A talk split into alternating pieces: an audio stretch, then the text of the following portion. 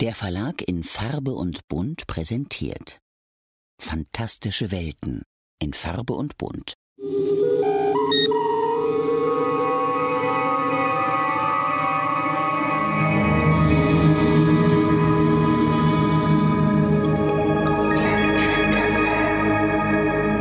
Guten Tag. This is Terry Farrell coming from Santa Monica, California to wish you all a fantastic second season rewatch on Planet Trek FM.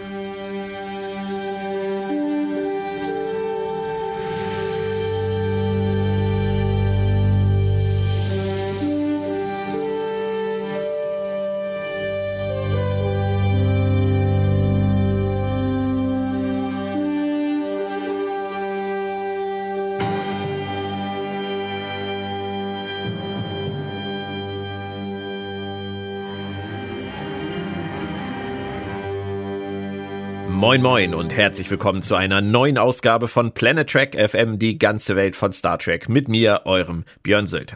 Heute geht's weiter mit Ausgabe 119 und der achten Episode der zweiten Staffel von Star Trek Deep Space Nine in unserer DS9 Re-Experience. Das gute Stück hört auf den Namen Necessary Evil oder auf Deutsch mit einer ganz dicken Prise Erklärbär-Mentalität die Ermittlung. Ich begrüße dazu angemessenerweise die weit über die Grenzen dieser Galaxis hinaus bekannte und quadrantenweit ermittelnde Investigativjournalistin, meine geschätzte Kollegin, die Autorin, Übersetzerin und Kolumnistin Claudia Kern. Hallo Claudia. Hi Björn, also ich merke schon an der Begrüßung, dass du heute ganz hervorragend gelaunt bist. Und ich gebe mir auch momentan extra viel Mühe, dich anzukündigen. Ja, also ich finde das total schön, das kannst du gerne weitermachen. mir, mir fällt nicht immer was ein, aber hier hat's mal gepasst. Wir haben ja diese Woche schon über vier Discovery-Episoden gesprochen, Halleluja, und machen jetzt mit einer Serie weiter, die 30 Jahre älter ist. Wie ist das für dich? Ähm, es ist erstaunlich einfach.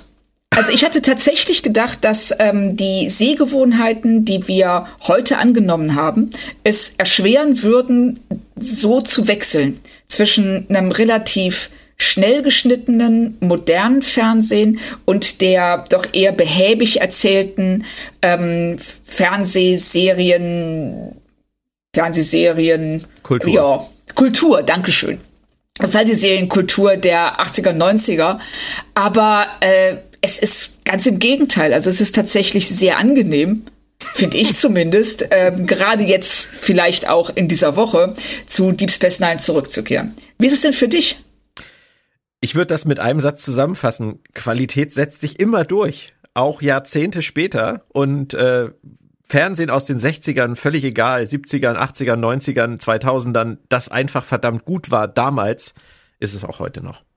Ja, aber es ist doch schon eine andere Art des Sehens, oder?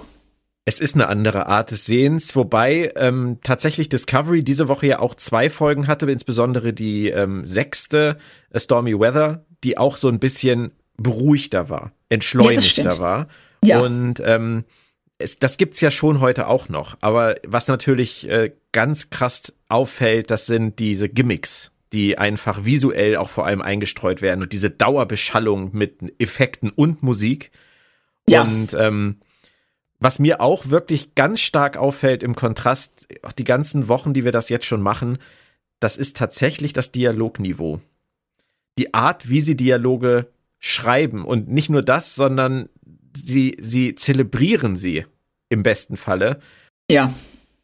Aber zur Wahrheit gehört natürlich auch, Deep Space Nine ist auch nicht immer auf dem Level gewesen, wie vielleicht bei der Episode, über die wir heute sprechen. Richtig. Und ähm, ich sag mal, wir haben da auch schon Beispiele gehabt, wo wir ein ganz enormes Fremdschämen hatten. Na, ich sage nur, ähm, Bashir Ghost Bela Lugosi. Ja.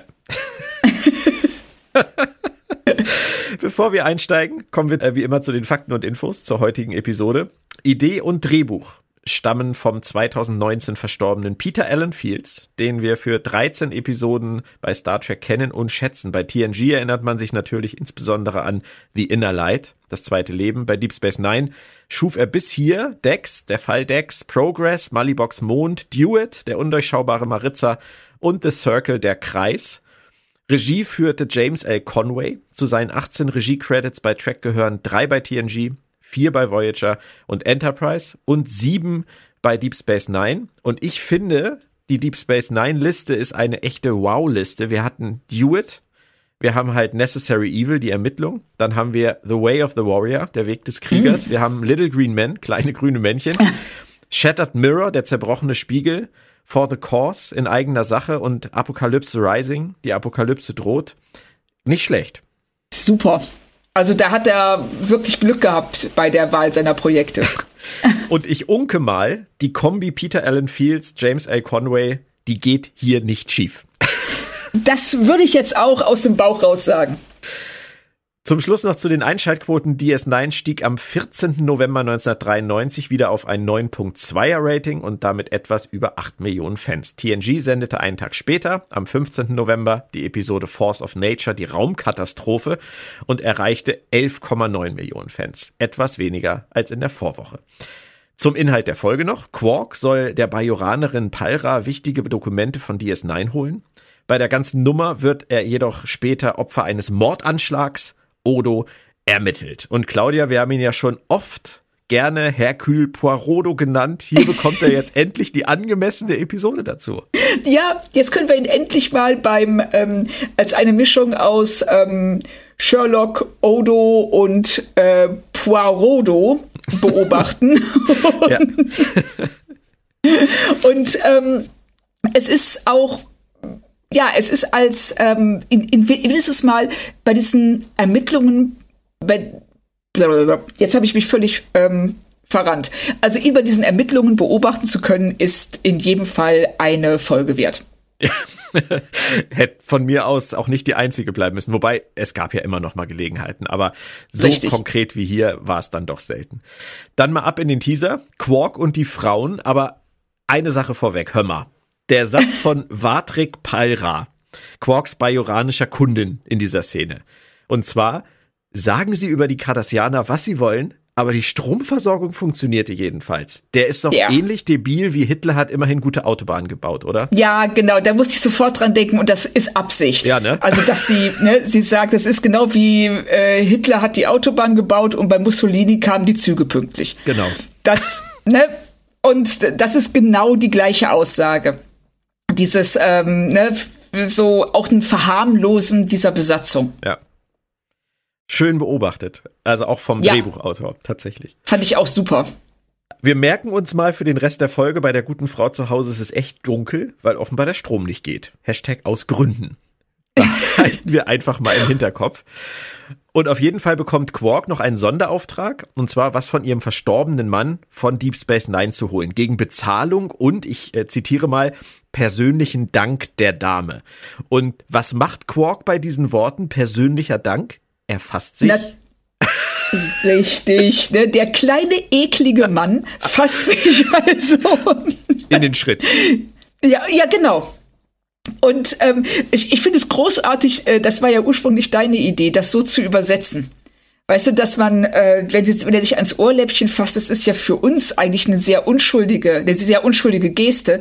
Aber für ihn ist das genau so, als würde er sich äh, in den Schritt fassen. Ja, und am besten dazu dann noch Au sagen. Weißt du, das ist, da, da darf man nicht drüber nachdenken. Nein, darf man echt nicht. Das ist, der ist so unangenehm anzüglich. Also wenn sie dann auch sagt so, ja, ähm, diese Paneele, äh, hinter, äh, hinter der äh, oder dieser dieses Fach, hinter dem die ähm, äh, diese Schachtel verborgen ist. Und sie sagt so, ja, four panels in and five up.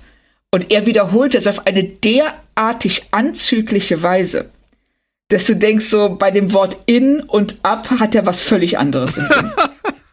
Also ganz ehrlich, Claudia, da hast du deutlich mehr rein interpretiert als ich. Echt? Ja. Upsi.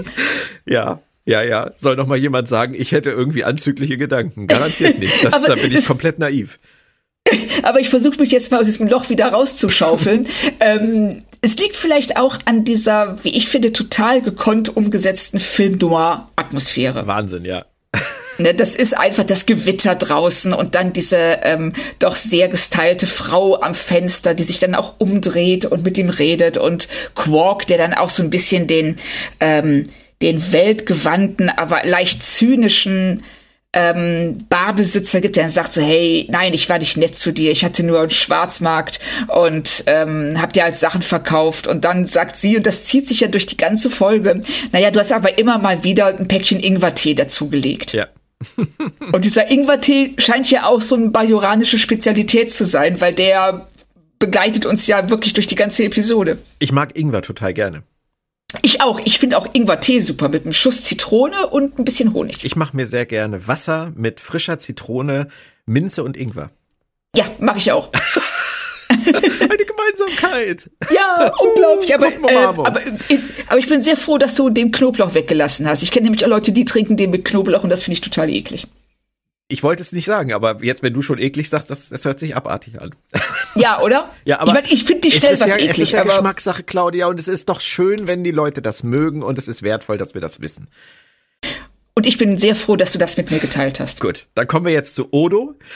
Der soll jetzt nämlich ein Logbuch aller relevanter Sicherheitsthemen anlegen und er selbst sieht das natürlich überhaupt nicht ein. Aber wir beide, wir wundern uns nicht, oder? Nein, also nach, sagen wir mal so, wenn wir zurückblicken über seine, wie soll man sagen, Performance bei der Arbeit, da kann man schon sagen, dass da, da ist schon Spielraum noch nach oben, oder? Ja, ist das ein Gag der Produzenten über Odos schwache Momente der letzten Zeit oder ist das reiner Zufall? Ich halte es tatsächlich für reinen Zufall. Sie wollten auch diesen, ähm, diesen äh, Voice-Over haben, weil der eben auch zu diesen Film Noir ähm, äh, Geschichten so gut passt. Ich glaub's nicht. Tatsächlich. Echt? Glaubst du, dass es Absicht ist? Ich glaube, dass es Absicht ist und zwar ähm, wegen der Szene, die danach kommt, also am Ende seines Monologs, dass er da, er latscht da herum und guckt immer so irgendwie in die Gegend und sagt dann am Ende, alles ist unter Kontrolle und geht dann ab von der Bühne und sofort danach sind Quark und Rom zu sehen, die ihren Bruch durchführen. Das ist Selbstironie pur und das muss Peter Allen okay. Fields absichtlich geschrieben haben. Okay, dann äh, wenn du das, ich, ich habe das gar nicht so in diesen Zusammenhang gerückt, aber du hast natürlich völlig recht. Und dann, ich nehme das zurück, du hast recht. Es ist Absicht. Und erstmals sehen wir dann in der Unterhaltung zwischen Quark und Rom mehr von Roms Cleverness. Also er macht das schon. Also das Schöne ist, er ist auf der einen Seite völlig naiv, weil er nicht realisiert, wie Quark darauf reagieren wird. Mhm. Auf der anderen Seite sehen wir, dass er doch viel mehr zu bieten hat, als wir oder auch Quark erwartet haben. Ja. und das war schon cool. Also wenn er da sagt so, ähm, nein Bruder, wie, du brauchst 45 Sekunden, ich mach das in 10. Ich gehe da und ja Quark, manchmal ran, wenn's eilt. ja, genau, wenn du gerade nicht da bist und mir den Schlüssel nicht gegeben hast, das kommt ja hin und wieder vor, auch mal öfter. Und dann als nächstes direkt so, wie, ich, klar kriege ich dieses Panel auf, ich brauche nur diese Tropfen. Weißt du, ich brauche die ja auch ab und zu, wenn ich mal an deine an dein Wechselgeld muss oder was auch immer er da ähm, besorgen musste. Mhm. Und das ist schon echt witzig. Ist es. Und Peter Allen Fields hat mich dann danach komplett reingelegt. Ich weiß nicht, ob absichtlich oder nicht. Finde ich auf jeden Fall total spannend, weil dieser, dieser Zusammenhang von Odo, es ist alles unter Kontrolle, dann diese beiden Ferengi, die da direkt danach über die Promenade schleichen, alleine, um in diesen Laden einzubrechen. Und während die da rumhantieren in diesem Laden, ich habe die ganze Zeit geguckt und überlegt, was ist Odo? Ich auch. Es ging mir ganz genauso. Ich habe auch die ganze Zeit gesagt, so, hängt da irgendwie ein komisches Bild oder liegt da aus nicht nachvollziehbaren Gründen ähm, äh, äh, ein Stofftier auf dem Boden? Oder steht da volles Glas von irgendwas mit Strohhalm drin und ähm, genau. irgendwie kleinem Schirmchen? Nein. Nein. Aber er war gar nichts in der Szene. Er kriegt nämlich mal wieder nichts mit. Es ist ja alles unter Kontrolle. ich mag ja, das. Er ist, er ist so beschäftigt damit, sich über diesen, dieses Logbuch aufzuregen was Cisco ihm aufgedonnert hat, dass er überhaupt nicht auf die Idee kommt, ähm, äh, sich mal ein bisschen genauer um seine äh, Aufgaben zu kümmern. Ja. Auf jeden Fall fand ich den kompletten Dialog zwischen Rom und Quark toll gespielt. Tolle ja, Comedy super. fand ich. Ja.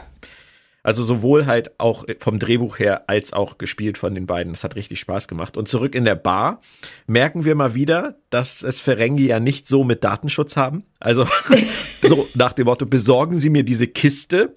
Nein, natürlich nicht. Wir gucken vorher rein. Und auf der Liste, die Quarks-Kunden haben will, stehen acht bajoranische Namen.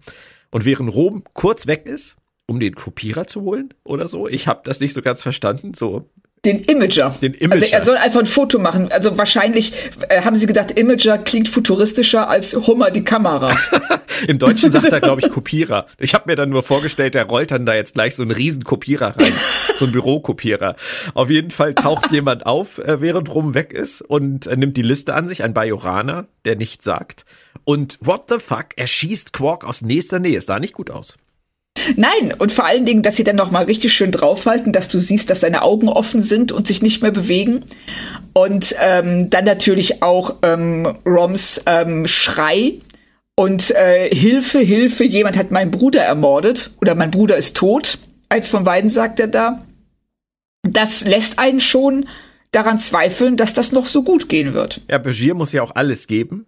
Und die anderen sind auch alle ganz aufgeregt und nur Odo behält kühlen Kopf und er verdächtigt ausgerechnet Rom die Barerben zu wollen. Da traut er ihm aber viel zu. Also da, gut, wir haben ja vorher gesehen, dass ähm, in Rom offensichtlich mehr steckt, als wir alle geahnt haben. Und vielleicht hat Odo mit seiner hervorragenden Menschen- und Ferengi-Kenntnis da uns doch ein bisschen was voraus. Ja, mag sein. Auf jeden so, Fall. Aber ich, ja, bitte. Nee, bitte.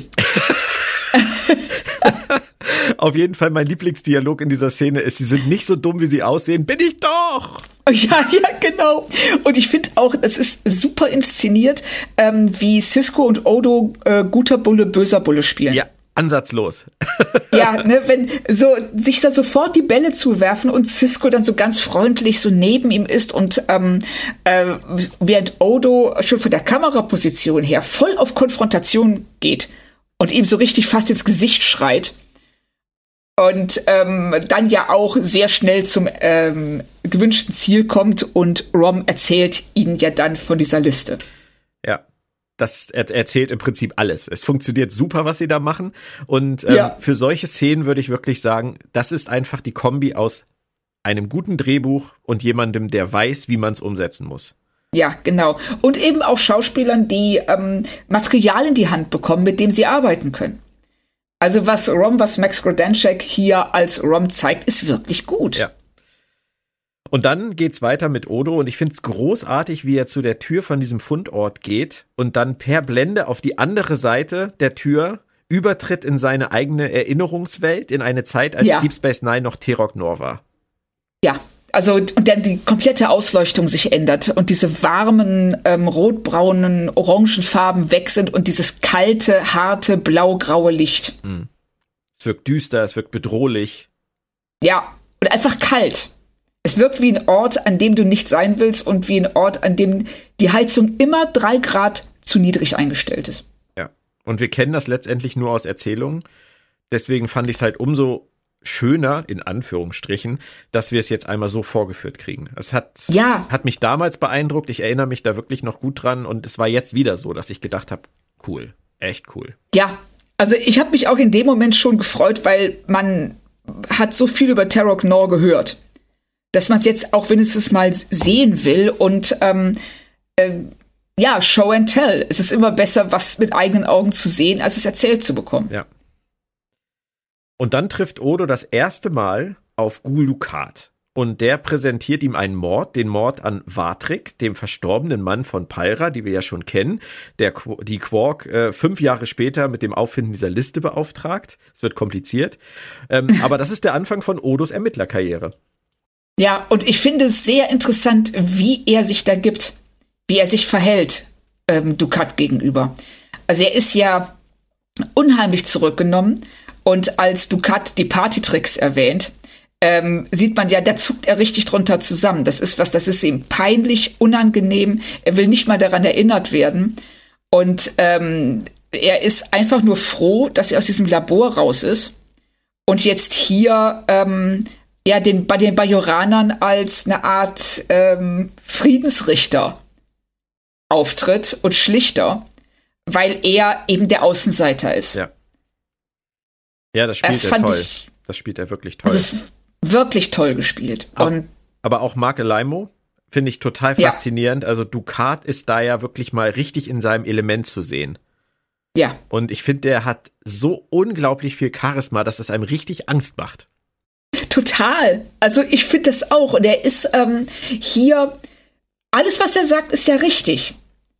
Ne, er, er sagt zu ihm, ich kann diese Ermittlungen nicht führen, die sagen dem Cardassianer nichts, da muss ich direkt zehn Leute hinrichten, da habe ich keinen Bock drauf. Ne, das ist ja das, was seine Vorgesetzten wollen. Also er möchte diesen Mord aufklären und das kann Odo viel besser als jeder andere, eben weil er ein Außenseiter ist, aber die Bajoraner ihn schätzen. Und aber trotzdem merkst du bei jedem Satz, den er sagt, bei jedem Argument, das er bringt, irgendwas steckt dahinter. und, das, und das ist auch echt toll gespielt. Und Odo beißt an und kriegt ein Büro. Ich glaube, es ist sogar das Büro, was er später auch hat, ne? Ich dachte auch, ja. Ja. Ähm, und fängt erstmal mit der Witwe an. Ich finde es ehrlich gesagt ein bisschen zweifelhaft, dass Odo der Witwe vorwirft, nicht geweint zu haben. Jeder trauert anders, oder? Ja, aber inwieweit weiß er das? Und vielleicht, wir wissen nicht, wie die Kultur der Bajoraner ist. Vielleicht ist es da ähm, üblich, auf eine sehr ähm, äh, offene Art zu trauern. Du meinst, weil alle Orione auch Schmuggler sind. Ja, genau, weil alle Ori- richtig, entweder Schmuggler oder Prostituierte. es Deswegen trauern alle Bajoraner auf die gleiche Art und Weise. Ja, aber es gibt ja Kulturen, in denen Trauer gelebt wird, also sehr öffentlich gelebt wird. Und ähm, ne, und es gibt andere Kulturen, in denen Trauer eben was ist, was du hinter verschlossenen Türen betreibst. Ja, das stimmt schon. Aber aber Individualität von- du muss man ja trotzdem recht. noch. Äh, du hast ja auch recht und ehrlicherweise wirkt die gute Frau ja auch echt extrem aufgeräumt. Also Ja, da bin ich und bei Odo. Richtig. Und was ich wirklich, und er macht es ja auch, um sie zu verunsichern. Also er, ähm, äh, ich fand das total toll, wie die, wie sich die Unterhaltung dreht. Weil am Anfang hat man den Eindruck, dass sie ähm, die ähm, diejenige ist, die das Gespräch lenkt. Die, ähm, weil Odo wirkt so ein bisschen unsicher, äh, fast schon, als ob ihm das unangenehm wäre, mit ihr zu sprechen. Und dann kommt diese Nummer mit dem Weinen. Und dann dreht sich das komplett. Und du merkst, er glaubt ihr diese Eifersuchtsgeschichte nicht. Und sie gerät so ein bisschen ins Stocken, weil sie erklären will, warum sie nicht geweint hat. Wobei das, was du gerade gesagt hast, würde völlig reichen, dass sie sagt, jeder trauert anders, lass mich in Ruhe. Ja. Es ist eigentlich sehr unhöflich von Odo. Gerade weil er ja zu Ja. dem Zeitpunkt nichts gegen sie in der Hand hat. Ja, aber das ist äh, der Punkt. Durch diese Unhöflichkeit verunsichert er sie. Und jemand, äh, eine Person, die unschuldig ist, würde darauf vielleicht anders reagieren, als sie das tut. Und sie rechtfertigt sich sofort. Und dadurch merkt er, okay, hier stimmt irgendwas Ja, da nicht. hast du recht. Da hast du recht. Hätte Also so würde ich es interpretieren. Es wäre in dem Moment halt sehr, sehr un, also sehr pietätlos, wenn sie halt antwortet, das stimmt, das ist, das ist ich habe mich gerade wieder gefangen. Ja, genau. Das, da hätte er auch nur sagen können, okay, sorry, war nur ein Versuch. Ja, aber dann hätte sie vielleicht direkt von der verdächtigen Liste streichen können. Ja. Ich sehe ich sehe schon, dass du das sehr pragmatisch interpretierst. Ja, also weil Odo so pragmatisch ist. Ja, okay. Also so würde er denken, Ja. glaube ich. Außerdem, dass sie so aufgeräumt ist, kann ja auch an der Affäre liegen, die ihr Mann angeblich hatte. Was übrigens auch echt ein solides Motiv äh, für einen Mord an ihrem Mann wäre. Ja, also ich dachte auch, dass sie sich da vielleicht ähm, so ein bisschen das ein Eigentor geschossen hat. Ja. Sie sagt so, ja, ähm, mein Mann hatte eine Affäre und seine Geliebte hat ihn umgebracht. Ähm, normalerweise läuft das anders. In solchen, bei solchen Eifersuchtsgeschichten. Würde Aber okay. sagen, Ja. Und dann sehen wir endlich noch mehr vom Inneren von Terok Nor und die Promenade ist echt nicht wiederzuerkennen. Nee, ne? Ich fand das so Also, das ist- großartig. Ja, das ist, das, das ist toll. Also auch dieser Verladebahnhof. und der, der davor sitzt. Und da ist ja auch, ähm, ist das, ist das in der Szene? Nee, nee, nee, das äh, kommt ein bisschen später. Äh, die ähm, Kinder. Die da auftauchen, was äh, ganz toll inszeniert haben. Aber da können wir gleich drauf ähm, Gerne, zu sprechen gerne. kommen. Wenn du noch genau weißt, wo es war, dann sprich einfach Aber an. natürlich, Ja, ja, hab, ja, ja. meine Notizen sind besser als Odos Logbuch. Das ist nicht schwer. Nein, aber Stimmt auch wieder, Sie alles machen- unter Kontrolle. sie machen ja letztendlich, muss man halt sagen, wahrscheinlich relativ wenig. Aber das wahnsinnig effektiv, was die Beleuchtung angeht, was so irgendwelche kleinen Accessoires angeht. Da ist dann Dreck, da hängen dann irgendwelche Tücher in der Gegend rum und halt auch vor allem diese, diese ähm, Zäune, die sie da ziehen. Ja. Das, äh, ich, also ich fand das total spannend, das mit anzusehen. Ich hätte auch gerne noch viel, viel mehr von gesehen. ja, ich finde vor allen Dingen, äh, wenn man bedenkt, dass das derselbe Set ist. Ja. Wie komplett anders der wirkt, nur, wie du schon gerade sagst, durch ein paar äh, gezielt eingesetzte Stilmittel. Mhm. Und in dem Moment, wo Odo dann zum ersten Mal Kira sieht, vor fünf Jahren, die angebliche Affäre, ähm, switcht es zurück in die Realzeit. Und da an der Stelle finde ich es richtig toll zu sehen. Erstens, dass sie diese Schlüsselpunkte von Odo rausgenommen haben, um ihn zu triggern, sich zu erinnern, dass sie immer da so überblenden, wo es wirklich auch storymäßig passt. Und ja. der visuelle Kontrast ist da natürlich riesig.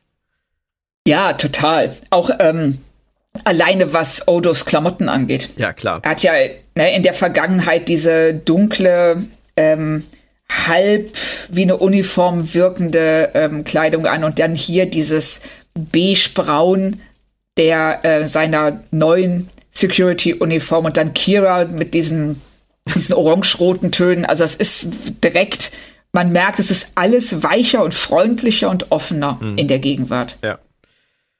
Und Odo versucht es dann nochmal bei Rom und äh, ich liebe den Dialog. Also ich will wieder in meine Bar, sagt Rom, und er sagt, ihr Bruder ja. ist nicht tot. Und Rom sagt, er wird doch wohl nicht künstlich am Leben gehalten. Mein Bruder würde das nicht wollen. Ja, genau. Dann so sagt er so, no, he's clinging to life all by himself. Und dann Rom nur, typical. genau. Oder auch sehr schön, wenn äh, Otto sagt, clear your mind if there's anything there. Ja, es ist so süß, wie er versucht mit dieser, mit dieser Mini-Pseudo-Hypnose ja. irgendwie an, an Roms Unterbewusstsein ranzukommen. Und, äh, und dann auch, wie sie sich das dann zuspielt. Ich sehe ein C, ich sehe ein O. Und dann so ungefähr wie Cesso, denke ich. Ja. Oder? Und dann so, also, okay, der heißt Cesso. Ja, ich bin mir sicher, oder? Vielleicht auch nicht. Ja. ich habe an der Stelle nur gedacht, ich liebe die Folge immer noch. Ja, die Folge, also ich war bis hier, wir sind jetzt, glaube ich, in der achten, neunten Szene, irgendwie ungefähr die Hälfte. Ähm, äh, also ich war wirklich hin und weg davon, wie gut die gealtert ist. Mhm. Und wir stellen fest, dass in der Zeit jetzt, fünf Jahre nach der ersten Begegnung, auch zwischen Odo und Kira immer noch Dinge unausgesprochen sind. Das finde ich sehr spannend. Da kommen wir nachher ja auch noch drauf zurück. Genau. Und leider kennt Kira Cesso nicht, sagt sie. Deswegen geht's für uns wieder zurück von vor fünf Jahren und es kommt da dann wirklich zu dieser ersten richtigen Begegnung zwischen den beiden. Und ich glaube, das ist der geilste Anmachspruch, den ich seit langem gehört habe. Wer so gut aussieht, sollte nicht alleine essen. Ja, Genau, und ähm, Kira gibt ihm ja dann auch sofort die passende Bemerkung zurück. ja, vergiss es, ich bin nicht so eine. genau. Ja, genau. Und äh, Odo dann sofort, oh nein, nein, nein, so habe ich das nicht gemeint. Und man, man merkt, dass er eben so unbeholfen ist, was den Umgang mit ähm, Humanoiden angeht und wie man, also er möchte, glaube ich, in dem Moment tatsächlich nur freundlich sein. Ja. Und haut da völlig daneben. Ja, und, aber es ist, ähm, ist, wie bei uns vorhin, weißt du, du siehst da irgendwelche komischen äh, erotischen Anspielungen, die ich überhaupt nicht wahrnehme, weil ich so naiv bin. Und hier ist es genauso mit Kira und Odo. Richtig. Und äh, nur mit, also, ne, dass Odo die, die Rolle des Naiven spielt und dann auch sofort so, nein, nein, nein, so habe ich das ja gar nicht gemeint. und übrigens kurz, kurz davor, bevor ich es vergesse, da ist, äh, bevor der Überblick, die, die Überblende kommt von der Gegenwart in die Vergangenheit, da siehst du über die Promenade zwei Kinder laufen. Und äh, in der Vergangenheit, dann siehst du Kinder, die ganz ähnlich aussehen, aber die so, so, so äh, fast schon Lumpen tragen, unter diesem Zaun stehen. Und wo dann auch noch mal deutlich gemacht wird, so, ey, ne, in der Gegenwart ist alles schön auf DS9 und auf Terror Nor war alles kacke. Ja. also. Sehr schön, ja, tatsächlich. Kann man, das ist so ein, so ein äh, Blink and you miss it Moment. Ja, genau. Und der ist mir auch nur aufgefallen, weil ähm, die äh, Kinder da irgendwie an Odo vorbeilaufen und sie mich gewundert hat, dass er sie nicht angeschnauzt hat, dass auf der Promenade nicht gerannt wird. Ja. Besonders ergiebig ist ansonsten dieses Gespräch jetzt für Odos Ermittlungen nicht, auch wenn ich den, ich finde das Wortduell finde ich toll. Aber ja. es wird ja, es wird ja inhaltlich nicht viel gesagt, außer diese spannende Frage, die Kira Odo stellt, haben Sie sich mal überlegt, warum Sie das machen sollen? Warum nicht Cardassianer? Weil die könnten mit Folter viel einfacher an Informationen kommen. Richtig. weil sie da natürlich auch die Effizienz von Folter ähm, deutlich zu hoch einschätzt. so, Mag sein, ja. Also, ne, das, ähm, aber sie, sie nennt ihn ja da auch zum ersten Mal Constable. Stimmt. Das fand ich schön. Und der Ingwertee hat ein Und Comeback. Der Ingwertee. Schade, dass wir den noch nie hatten vorher. Finde ich auch. Also das hätten sie schon auch etablieren können, dass äh, Bajorana halt Ingwertee absolut großartig finden. Mhm.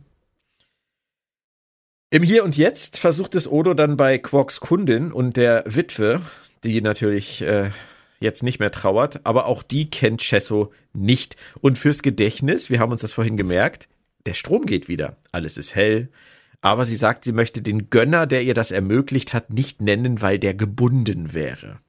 Die macht sich oh, selbst. krass. Auf, ja, bitte? Äh, auf Englisch sagt sie ganz klar, dass er verheiratet ist. Ja, nee, im Deutsch ist es tatsächlich gebunden. Und ähm, ich finde es so interessant, weil das ist jetzt schon die zweite Szene, wo sie sich eigentlich auf eine etwas tapsige Art und Weise selber ähm, verdächtig macht. Ja. Sie ist nicht gut darin. Nein, also irgendwie ähm, so eine, ich sag mal, eine Superschurkin ist in dem Fall ihr nicht verloren gegangen. Was kriminelle, sie hat die kriminelle Energie, aber ihr fehlt, glaube ich, die das Können. um die auch gekonnt, also um die auch richtig umzusetzen. Äh, ich finde es auch schön, dass jetzt hier in der Szene rauskommt, dass die Quark in der ersten Szene angelogen hatte. Weil ähm, die, es ist ja nicht so, dass die Cardassianer, äh, dass die Bajoraner das Stromnetz nicht aufrechterhalten können, sondern dass sie kein Geld für den Strom hatte und er abgeschaltet wurde. Richtig.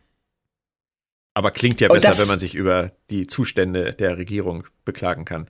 Richtig, genau. Und sie will natürlich auch nicht den Eindruck erwecken, dass sie dringend Geld braucht, weil dann würde, dann wäre Quark wahrscheinlich sehr schnell auf die Idee gekommen, dass das kein Zufall sein kann, dass er genau in dieser Situation für sie diese Schachtel holen soll. Stimmt. Er hätte ihn wahrscheinlich also gar nicht bezahlen können. Ohne ja, die Schachtel. Also das ist echt gut geschrieben. Hm, stimmt. Quark kämpft derweil um sein Leben und ich hatte so das Gefühl, der Odo, der war schon ein bisschen besorgt in der Szene. Finde ich auch. Also auch gut, ähm, nett fand ich, dass er in seinem Logbuch eintrag, aber Quark nicht Quark nennt, sondern nur der Ferengi. so. Da kann er seinen Frust ablassen in seinem Logbuch. Ja. Richtig. Aber immerhin, Kira, also die Kira im Hier und Jetzt, liefert jetzt endlich Cesso, der eigentlich Cesaro heißt. Der ist aber leider tot, gestern in seinem Swimmingpool ertrunken. Sowas hört man doch gerne. Das ja, klingt verdammt. wahnsinnig realistisch, dass das aus Versehen ja. passiert ist. Also Zu Zufälle gibt's, oder? Wahnsinn. Und an der Stelle dürfen wir dann jetzt auch endlich Quark fünf Jahre zuvor erstmals treffen mit Odo zusammen und wir erleben deren erste Begegnung. Ich fand's von der ersten Sekunde an wie immer grandios mit den beiden. Ja, super. Ich möchte gern den Besitzer dieses Etablissements sprechen. Warum schuldet er Ihnen Geld? Wollen Sie ihn verhaften? Nein. Ja, dann bin ich das. Hallo. Genau. Und als er realisiert, wer Odo ist, möchte er ihn eigentlich nur zu Showzwecken ausstellen. Ja, genau. Er soll diesen kardassianischen Halstrick vorführen, was genau. auch immer das ist. Ja. Da bin ich ein bisschen böse, dass sie uns den äh, nicht gezeigt haben. Aber ich kann verstehen, dass Odo den nicht äh, performt hätte. Ich bin mir aber ziemlich sicher, dass wir den noch zu sehen bekommen. Oh. Also das äh, vom Gefühl her hat das noch irgendwas mit Odos ähm, Vater, Dr. Mora Pohl, zu tun. Ja. Wenn die sich dann irgendwann treffen, dass das irgendwie Thema ist, dass Odo da so drunter gelitten hat, dass er manchmal nur ein Stuhl sein musste und manchmal ein Tisch und halt den kardassianischen Halstrick. Ich glaube, aber vielleicht habe ich es mir auch eingebildet.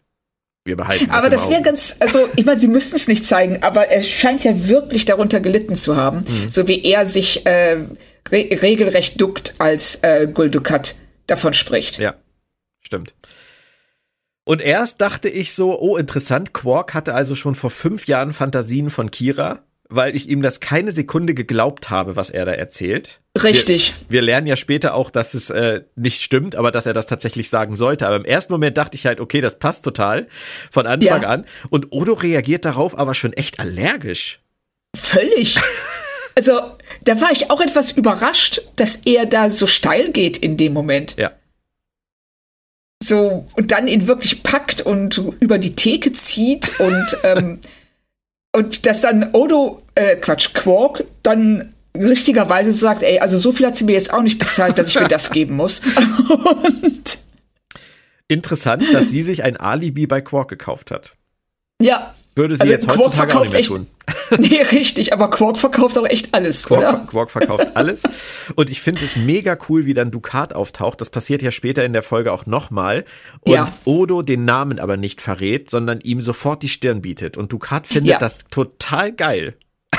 Richtig. Und das ist auch so eine Veränderung zu dem Auftreten äh, von Odo in der ersten Szene mit Dukat. Wo er ja noch viel äh, zurückhaltender ist. Und hier merkst du richtig, der hat Spaß an seinem Job. Der, er erkennt, dass er da, darin gut ist. Und er weiß jetzt auch seinen Stellenwert zu schätzen, seinen eigenen, er weiß, wo er steht. Und dass er eben dann zu Ducat sagt, nein, ich sag dir den Namen nicht Ja. erst wenn ich mir sicher bin. Und das zeigt auch, wie sein Selbstbewusstsein gewachsen ist in den letzten, weiß nicht, sechs Stunden oder so. Naja, vorher war er halt einfach nur irgendwer, der da rumläuft. Und jetzt ist er jemand, dessen Hilfe Ducat will. Und Ja. vielleicht ist das für ihn der Punkt, wo er dann sagt, wenn der sie will, dann kriegt er sie aber nur zu meinen Konditionen. Das äh, glaube ich auch. Und dass er jetzt eine Möglichkeit findet, das wird er ja später auch nochmal sagen, seinen Sinn für Gerechtigkeit auszuleben. Also er weiß jetzt schon, dass er seine Berufung gefunden hat. Ja. Ist gut. Und er kommt ja auch dann gut voran. Er konnte die Liste rekonstruieren. Die Palra hat alle mehrfach kontaktiert. Alle haben ihr Geld bezahlt und wir denken an den Strom, der wieder geht.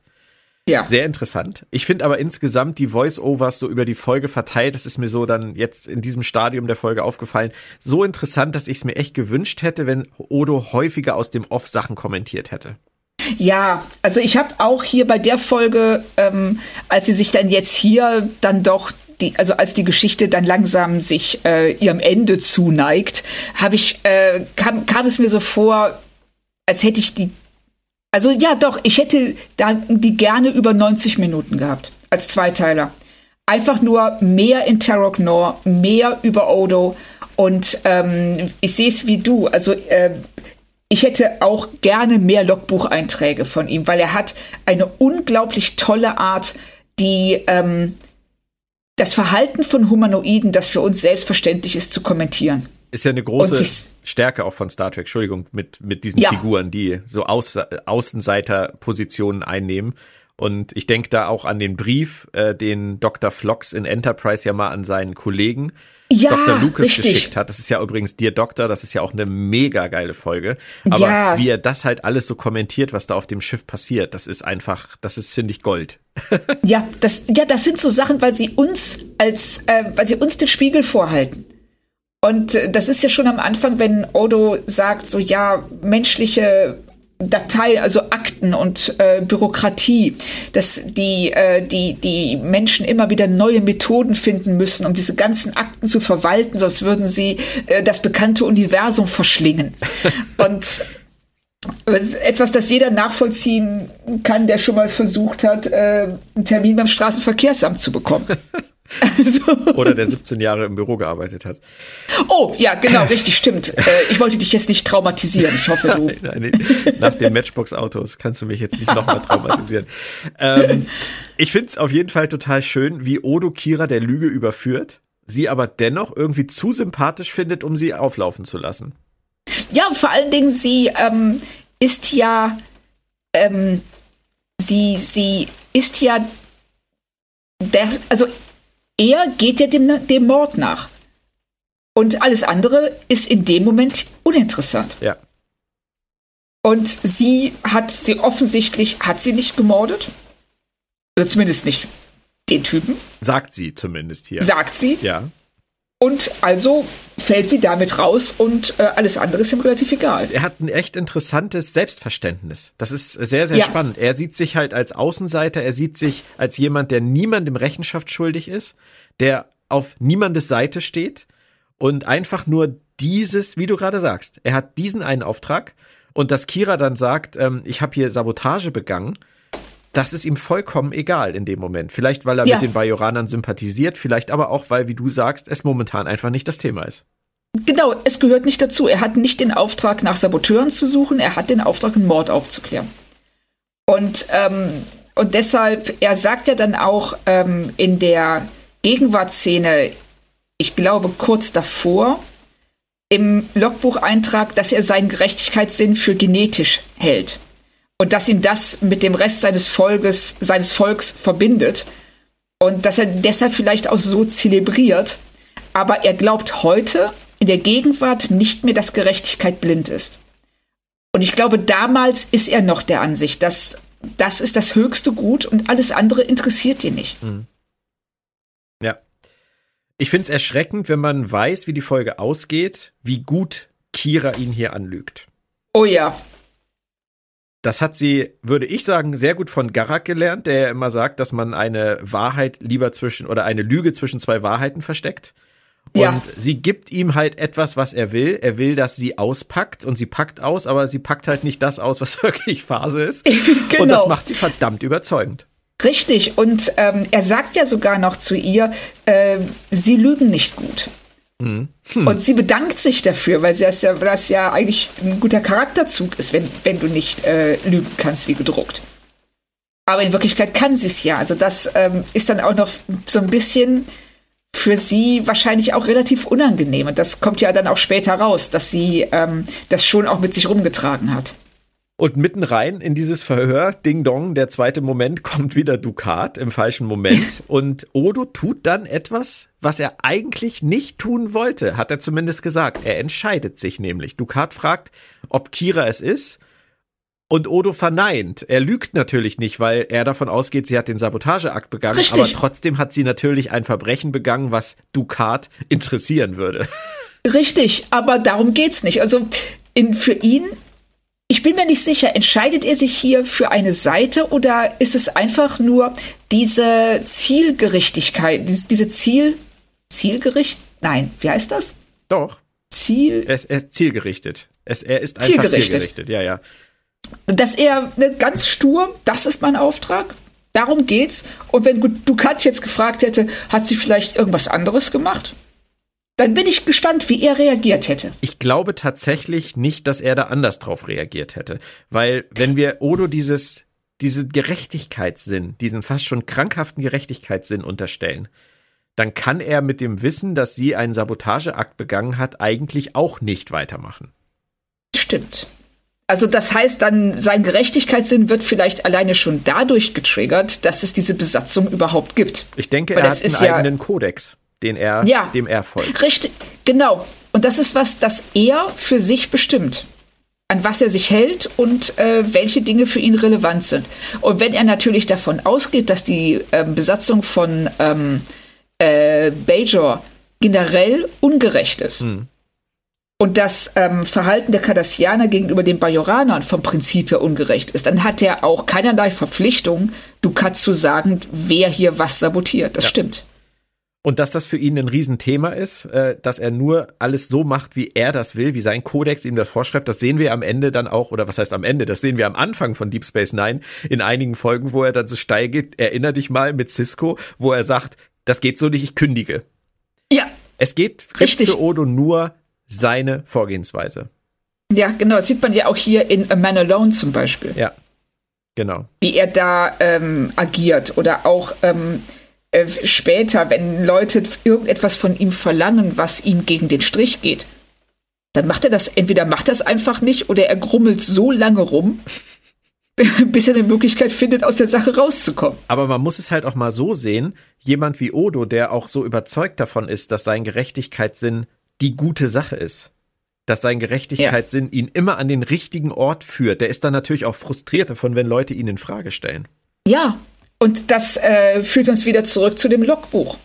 Wenn er sagt, ähm, mein gutes Gedächtnis ist wohl nicht mehr ausreichend, jetzt muss ich auch noch das alles aufschreiben. Und ja. das ist, was das, ähm, er empfindet das als einen persönlichen Angriff, auf jeden Fall. Ich stelle mir gerade vor, wie Cisco diesen Logbucheintrag liest alles ist unter Kontrolle und daneben liegt dann ein Pad mit, was gestern passiert ist, Einbruch in den Shop, drei Minuten nach dem Logbucheintrag.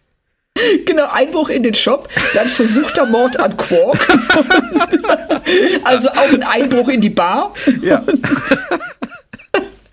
Ah, ja, mal gucken, was noch draus wird. Ja. Aber jetzt kommt's, Claudia. Jetzt kommt's. Ähm, gemäß dem alten Motto, jede wunderbare Episode braucht eine Schwäche. Das stimmt zwar nicht immer, es gibt auch Folgen, die sich keine leisten, aber diese alte Regel, die gilt hier leider wieder. Und wenn es eine Schwäche gibt, dann ist es diese. Die schwere Bewachung von Quark auf der oh. Krankenstation besteht aus einem tölpelhaften Typen, der sich von einem Besucher mit Blumenstrauß reinlegen lässt. Und der Attentäter will Quark dann auch noch mit einem Kissen ersticken. Unglaublich. Es, also, das war Fremdschämen pur in dem Moment. Also alleine schon, dass die Tür nicht abgeschlossen ist. Aber wir wissen ja, die haben generell, was Grenzen angeht, das beherrscht man bei Deep Space Nine nicht so sehr. Also, ne, jeder kann ja auch in jedes Quartier reinlatschen, egal wann und äh, ob jetzt jemand darin schläft oder nicht.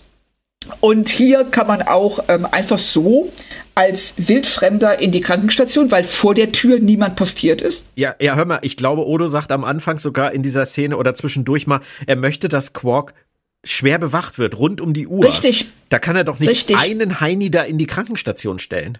Genau. Und einen Heini, der auch noch völlig unfähig ist. Genau mit einem Blumenstrauß erstochen. Das muss, das ist, das ist auch so. Das würde vielleicht auch bei Austin Powers passieren. Aber Richtig. das ist hier wirklich, da haben sie wirklich alles an Quatsch in eine Szene gepackt. Ja, es ist total peinlich.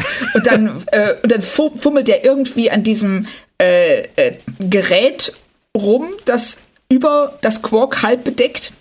Und äh, dann aber scheint er daran die Lust zu verlieren und denkt sich, ach scheiß drauf, ich nehme einfach ein Kissen und erstick ihn. so, und das war wirklich schlimm und das wurde dann noch untermalt von Rom und seinem Geschrei. Oh, ja. Ich würde sagen, ein wenig rettet die Szene, dass Odo den Typen verhaftet, dass der nicht noch flüchtet und dass Quark nicht stirbt. Aber ja. es rettet das Ganze auch nur ein bisschen. Das wäre besser gegangen, oder?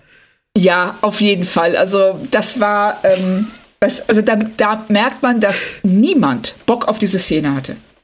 Ich stelle also mir vor, wie, wie, Peter Allen Fields irgendwie in der Sitzung oder anruft und sagt, hey, ich habe irgendwie vergessen, diese eine Szene zu schreiben. Könnt ihr nicht den Writers Room Assistant, den ihr letzte Woche verpflichtet habt, kurz hinsetzen, dass der die jetzt für den Dreh heute Nachmittag noch schreibt? Ja, genau. Ich habe leider keine Zeit. genau, oder vielleicht der, der Typ, der mit dem Kaffeewagen ja, durchs genau, Büro fährt. Genau. Sag mal, hast du gerade Zeit, eine Szene zu schreiben? Äh, wer ich? Ja, okay. Ja. Und Wie versuchen Weil Leute? Das ist, ja, bitte hingerotzt ist das. ja, ist es. Es ist total erschreckend und es fällt so völlig aus, aus dem Raster dieser Folge raus. Ja, weil es auch wirklich, das, das hat so, ähm, ich weiß nicht, so, so, so, so, so Kindercartoon. Also so, wenn man dann sieht, weißt du, äh, wie so auf Zehenspitzen der Böse dann irgendwie das Schlafzimmer schleicht oder so. Ja. Ja, ja. Und äh, Spion gegen Spion. Dem, äh, Das habe ich, glaube ich, immer auf dem Amiga gespielt. Spy vs. Ja, Spy. genau. Ja, ja. Wunderbar. Aber ich meine, der Blumenstrauß war schön. Wir wollen es jetzt einfach mal abhaken, das Ganze. Ähm, was ich dann wieder sehr schön fand, war, wie Rom erschüttert darüber ist, dass er Quarks Leben gerettet hat. Genau. Zuerst. Ähm, ja, sie sind ein Held. Warum? Sie haben ihr Mutters Leben gerettet. Oh. Damn. Und nachdem ähm, Odo dann Vatrik Palra in die Zelle steckt, neben den anderen bajoranischen äh, Attentäter, ähm, hat er die Lösung parat. Die acht Leute auf der Liste waren Kollaborateure. Und Kira ist es letztendlich gewesen, die Vatrik getötet hat. Ich fand das an der Stelle schon überraschend, auch beim zweiten Mal. Ja. Ich fand es auch überraschend. Vor allen Dingen äh, es ist sehr schön, wenn Odo dann äh, sagt, er weiß, dass äh, Vatrick ihren Mann nicht umgebracht hat. Hm, genau. Und du, die Kamera geht so kurz rüber zu Kira, du siehst ihren Blick und da weißt du schon, oh oh. Und für sie natürlich Steilvorlage, es endlich zuzugeben. Ja, genau. Und sie, äh, und sie sagt ja dann auch, dass sie nicht wusste, wie sie ihm das sagen soll. Weil sie dass Angst es immer um mal wieder versucht hatte. hat. Genau. Ja. Kann ich auch und, total ähm, verstehen. Ich auch. Aber kannst du mir eins erklären? Hm. Nee, weiß ich nicht. Wieso hatte der Typ überhaupt diese Namensliste? Weißt du, Claudia, dass ich wirklich, wirklich, seit ich die Folge beendet und meine Vorbereitung abgeschlossen hatte, habe, hatte ich Angst davor, dass du das fragen würdest. Weil das ist so, so der absolute Punkt, an dem alles den Bach runtergehen kann. Ja, genau. Da bricht die gesamte Folge in sich zusammen. Ohne diese Liste hätten wir keine Folge gehabt. Und ja. in Zeiten von Pads und whatever, gutes Gedächtnis oder was auch immer, fertigt man nicht so eine Liste an. Nein, vor allen Dingen mit, mit Kollaborateuren, also da er ja selber wohl ein Kollaborator war und dann macht er eine Liste mit anderen Kollaborateuren, weil aus ja, Gründen. Sagen wir mal so. Vielleicht, er hat das ja offensichtlich auch seiner Frau gesagt, ähm, vielleicht ist das sein Druckmittel gewesen. Ich habe irgendwo eine Liste mit euren Namen hinterlegt, wenn mir irgendwas passiert, wenn ihr mich an den Pranger stellt, dann geht ihr mit unter. Okay. Das ist sehr weit hergeholt jetzt? Ja. Schon. Bisschen, aber. Aber es ist ein Erklärungsansatz. Es wäre ein Erklärungsansatz und äh, sie brauchten irgendeinen MacGuffin, mit dem sie die ähm, äh, diese ganze Geschichte ins Rollen bringen und so richtig, also es Claudia, ergibt nicht wirklich Patrick Sinn. hatte einfach ein total mieses Gedächtnis. Und jedes Mal, genau wenn er genau seine Kollaborateure Kollaborateurskollegen anrufen wollte, dann hat er sich, stand er am Telefon, hat den Hörer abgenommen, hat gedacht, scheiße, wie hieß der jetzt? Und dann ist genau. er da hingegangen, hat das aufgemacht, hat auf die Liste hat gesagt, klar, Cesaro. Und dann hat er ihn angerufen. Das ist alles.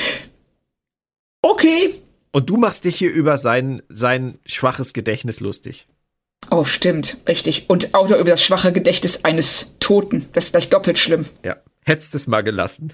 Ja, hätte ich mal das fast nicht aufgemacht. Aber. Aber in der Szene mit Kira und Odo noch, ähm, also ich kann halt ihre Angst um die Freundschaft total verstehen. Ich finde auch Nana Visitor spielt das total schön. Und ja. Odos Satz, den er dann danach sagt, der letzte Satz äh, von ihm auch in der Folge, manchmal kann ich auch vergessen, den fand ich noch großartiger, weil ja. das ist für ihn wirklich ein Statement. Absolut. Und genau so ein Statement ist es dann aber auch, dass ähm, als Kira dann zu ihm sagt, wirst du mir denn je wieder so wie früher vertrauen können? Ja. Er von ihm nichts mehr kommt. Sowas braucht halt Zeit. Ja, richtig. Und das, ähm, das ist auch, er kann dieses Ver Vergeben und Vergessen bis zu einem gewissen Punkt mitgehen, aber dann nicht mehr. Mhm. Ich finde es toll geschrieben, toll gespielt, super Szene für ist den es. Schluss. Ja, also hat, hat mir auch ähm, ganz, ganz hervorragend gefallen. Dann würde ich dich um ein Fazit bitten. Ja, das fällt mir überhaupt nicht schwer. Ich sag mal, ähm, es ist eine ganz großartige Folge über ähm, ja, Zwänge und Freundschaft und Gerechtigkeit und was wichtig ist und ähm, woran man sich klammert, wenn ähm, alles andere nicht mehr funktioniert oder schief geht und was man tut, um zu überleben. Und daher sage ich ganz, ganz klar, und witzig ist es teilweise auch noch, und den einen kleinen, ja, ne, den Kissenmoment und den Blumenstrauß, die lasse ich jetzt einfach mal unter den Tisch fallen und den Ursprung der Liste auch und sagen ganz klar, fünf von fünf für mich. Bin ich hundertprozentig bei dir. Bei allem, was du gesagt hast. Und äh, man muss es unter den Tisch fallen lassen. Aber der Rest ist so gut. Das fällt für mich auch nicht ins Gewicht. Das ist für mich die erste richtig großartige Folge der zweiten Staffel. Und ähm, ja. zusammen mit ähm, meinen Highlights aus der ersten Staffel, wie zum Beispiel Duet oder Progress, ganz, ganz feines Star Trek, ganz, ganz feines Deep Space Nine. Absolut. Ja. Also ein, wirklich ein ähm, Gewinn auf in jeder Beziehung. Zwei Fragen bleiben noch und ich bitte dich um schlaue Antworten. Oh oh. Das erste ist eine Fangfrage. Achtung. Warum oh oh. heißt die Episode auf Deutsch die Ermittlung? Weil Odo was ermittelt? Sehr gut, sehr gut. Volle Punktzahl verkehrt. Warum heißt sie im Original Necessary Evil? Weil manchmal ein etwas Böses getan werden muss, um ein gutes Ergebnis zu erzielen. Kira, die ähm, etwas tut, das vom Prinzip her verwerflich ist, aber aus der aus einer Notlage heraus, in der sie eigentlich nicht anders kann und das Ergebnis ein besseres sein wird. Oder das Ergebnis ist rechtfertigt. Das ist, das ist die Frage. Es ist so ein bisschen der Zweck heiligt die Mittel. Hm. Und Odo, der das Wissen um diese Tat vergisst. Ja. Weil er weiß, das, dass das Ergebnis das Richtige war. Genau, genauso wie er, es ist nicht richtig, für die Cardassianer zu arbeiten. Mhm. Aber es ist in dem, aber es ist richtig, bei der Aufklärung eines Mordes zu helfen, damit der Täter nicht ungestraft bleibt. Klappt zwar nicht so gut, aber wenigstens vom Prinzip her, es ist so ein, es ist, äh, ich finde, sie machen hier sehr gut diese Gratwanderung deutlich mit dem mhm. Titel. Ja. Man sieht mal wieder, die Kunst des Episodentitels ist eine oft unterschätzte. Insbesondere bei Deep Space Nine liebe ich die englischen Episodentitel wirklich. Ja. Und an diesem Vergleich und an deinen Antworten hat man sehr schön gesehen, warum die englischen. Stimmt, richtig. Noch kurz was zu den Fun Facts. Wieder kein Jake, diesmal aber auch kein O'Brien. Also bei Jake müssen wir langsam mal echt drauf achten, aber ich bin mir ziemlich sicher, in der nächsten Folge sehen wir ihn. Und ja. ich habe noch eine Sache für dich, die fand ich ganz interessant, da hätte ich gern noch deine Meinung zu. Michael Piller. Der hat damals ähm, ein Problem damit gehabt, dass eine Szene rausgestrichen wurde, und zwar von Rick Berman. Es geht darum, dass man gesehen hätte, dass ähm, Ducat aus dem Quartier von der Palra rauskommt und sie sich küssen. Dass wir oh. also am Ende noch erfahren hätten, dass die ein Verhältnis miteinander hatten und dass das in gewisser Weise in eine Richtung gedeutet hätte, dass vielleicht Ducat auch irgendwie in diese ganze Geschichte noch mehr involviert war. Und Michael Piller hat gesagt, er hätte das eine sehr interessante, ergänzende Information für die Leute ähm, gehalten, um mehr über Ducat zu erfahren und auch vielleicht die Zwielichtigkeit von Ducat noch besser zu verstehen. Und er war nie trauriger über eine gelöschte Szene als in diesem Moment. Okay. Ehrlich gesagt, weiß ich nicht. Ich finde, damit hätte man das überfrachtet. Ja, sehe ich nämlich ganz genauso. Ja, oder? Ja. Sie hätten ihr, ihr eigenes Ende, finde ich, verwässert, weil Richtig. es am Ende nicht darum geht, ob Ducat da jetzt auch noch mit drin hing, sondern es geht halt um Kira und Odo am Ende. Und genau. ähm, deswegen bin ich da total bei Rick Berman. Ich auch. Also ich bin auch wirklich froh, dass sie die Szene rausgenommen haben. Ja. Weil sie hätte uns jetzt nicht wesentlich viel gebracht. Nichts Wesentliches gebracht, aber wie du schon sagst, das Ende verwässert und den Fokus von Odo und Kira genommen. Ja. Das hätte ich echt schade gefunden. Ja. Mark Alaimo war auch nicht begeistert davon, dass dieser Kuss geschnitten wurde. Ähm, er hat das allerdings damals so interpretiert, dass die Produzenten Ducat nicht ähm, verweichlicht ähm, zeigen wollten. Wobei ich jetzt auch wieder überhaupt nicht der Meinung bin, dass das eine Assoziation wäre, wenn der Führer der ähm, der kardassianischen Belagerung sich bei iranische Frauen hält, dass der dann dadurch verweichlicht wirkt. Nee, das sehe ich auch nicht. Also vor allen Dingen, das wäre ja eher im Gegenteil. Es würde ja zeigen, wie brutal er seine Macht ausnutzt. Ja, also ich würde sagen, da sind Michael Piller und Mark Alaimo vielleicht einfach ähm, traurig gewesen, dass eine geschriebene und gefilmte Szene, die ihnen gefallen oder Spaß gemacht hat, auch zu filmen, dass die einfach nicht reingekommen ist. Ich glaube, das ist häufig so bei Schauspielern, dass ja. die gerne natürlich alles sehen möchten, was sie gemacht haben. Ähm, aber ich glaube, die Entscheidung war tatsächlich richtig. Ähm, für die Folge war es besser. Ja, sehe ich auch so. Dann sage ich danke, Claudia. Es hat sehr viel Spaß gemacht, diese sehr schöne Folge zu besprechen. Ich habe dir zu danken. Ich kann das nur zurückgeben. Es war wirklich äh, ein Vergnügen, über so eine Folge zu reden. Nächste Woche kümmern wir uns auf jeden Fall um Episode 10 aus der vierten Staffel von Star Trek Discovery, damit wir da am Ball bleiben und jetzt nicht wieder in Rückstand geraten. Und wenn wir Zeit haben, machen wir nächste Woche auch noch Deep Space Nine Ende der Woche. Es kann aber sein, dass wir eine Woche aussetzen, weil wir, düdüm, für den 7. März ein Special vorbereiten. Uh. Du weißt davon, oder? Ich weiß davon, okay. ja. Dennoch ein Zum Ausblick Glück. auf das, was uns bei Deep Space Nine das nächste Mal erwartet. Die nächste Episode heißt Second Sight, rätselhafte Fenner. Hast du da noch Erinnerungen? Nein, also der Titel, der deutsche Titel, der überzeugt mich jetzt schon mal nicht.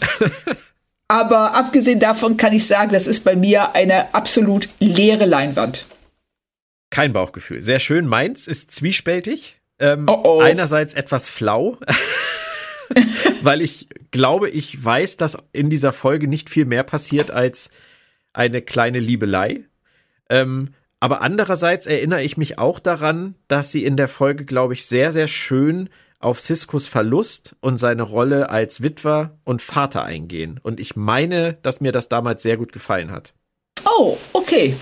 Vielleicht ist ein ganz kleines bisschen Gold dabei.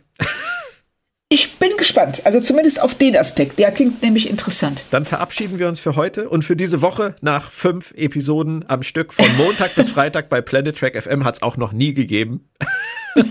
und hören uns ganz bald wieder. Bleibt gesund. Tschö. Bis dann. Tschüss.